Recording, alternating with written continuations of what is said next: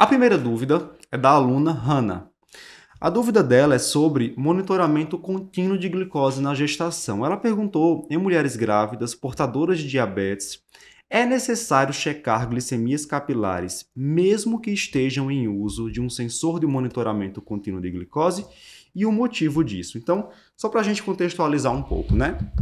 O padrão ouro para monitoramento de glicemia na gestação é glicemia capilar. Uhum, e aí, se for uma paciente com diabetes gestacional que está em tratamento com dieta, vai verificar quatro vezes ao dia, jejum e uma hora pós café, pós almoço, pós jantar.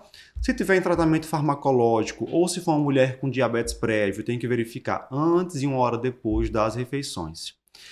E existe uma opção de utilizar um sensor de monitoramento contínuo de glicose que a SBD recomenda para mulheres com diabetes tipo 1 Isso. ou diabetes e outro tipo que esteja em uso de insulina, principalmente pacientes com mais variabilidade, com maior risco de hipoglicemia.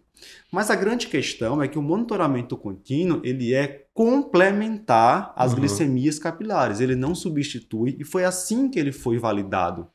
Até porque, Luciano, não é exatamente idêntico, né? E nem poderia Isso. ser. Um mede glicose no intestino, o outro no sangue, e a gente sabe que há um atraso, né? Isso. E tem, inclusive, esse lag time, né? Que é uma coisa bem estabelecida, é, que geralmente as, essa glicose do intestino, do monitor contínuo, ele tem ali um atraso em, redução, em relação à glicemia capilar, que varia de 5 a 10 minutos. A gente sabe que a gestação dependendo da situação, tem a história de edema, tem algumas alterações de diluição, de hemodiluição, que podem interferir nessa avaliação clínica, mas todos os parâmetros que a gente tem é, de literatura são com glicemia capilar.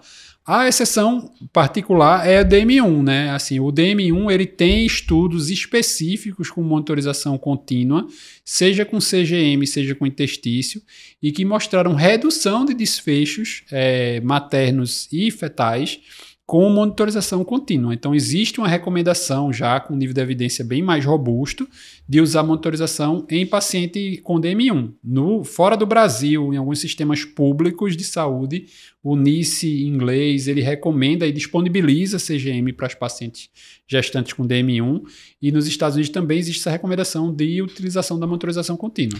Mas assim, bom lembrar que mesmo nessas DM1s não quer dizer que você não vai usar Isso. a glicemia capilar Sempre vai, vai, é, vai usar a glicemia capilar, inclusive a hipoglicemia tem indicação formal de confirmar. Tem que né? confirmar né? a hipoglicemia. Aí, estendendo, eu diria mais, assim, não é só paciente grávida.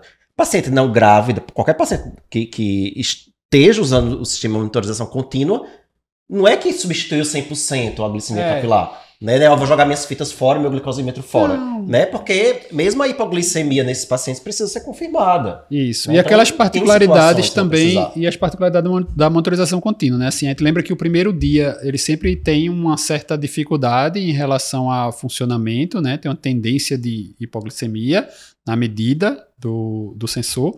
E geralmente e, pseudos hipoglicemias, isso. elas não são reais. E o CGM, muito, a maioria desses dos monitores de CGM, ele precisa de calibração diária. Então ele todo dia vai fazer glicemia capilar uhum. para calibrar o, o CGM. É, é facilitador em relação a essa monitorização mais intensiva, mas não dispensa de maneira nenhuma a capilar.